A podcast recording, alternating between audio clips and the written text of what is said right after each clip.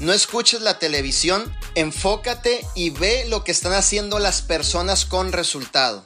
Fíjate lo que está haciendo Luis y Yanis. Fíjate lo que está haciendo Marco Balboa. Fíjate lo que está haciendo Isidro e Lili Luna. Fíjate lo que están haciendo ellos, que son personas que tienen resultados y duplícate de la misma manera, porque los líderes que realmente estamos enfocados y establecemos prioridades dentro de la visión de vida divina, no tenemos tiempo para desenfocarnos en tiempos de crisis. Así que este es tu mejor momento. Es donde se va a activar tu talento, donde se va a activar tu habilidad, donde se va a activar eso que hay dentro de ti, que jamás inclusive habías conocido o te habías dado cuenta que existía, ¿cierto?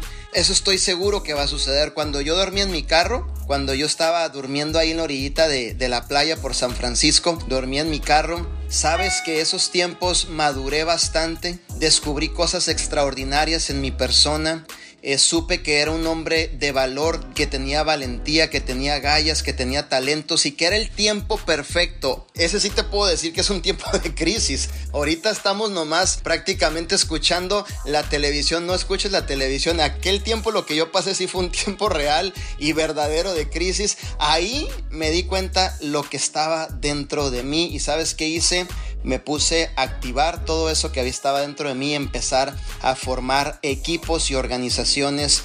Aun cuando dormí en mi carro, fueron mis mejores momentos de poder crear esos equipos que ahora se están funcionando, duplicando y estamos liberando a muchas personas de los trabajos tradicionales, ¿cierto?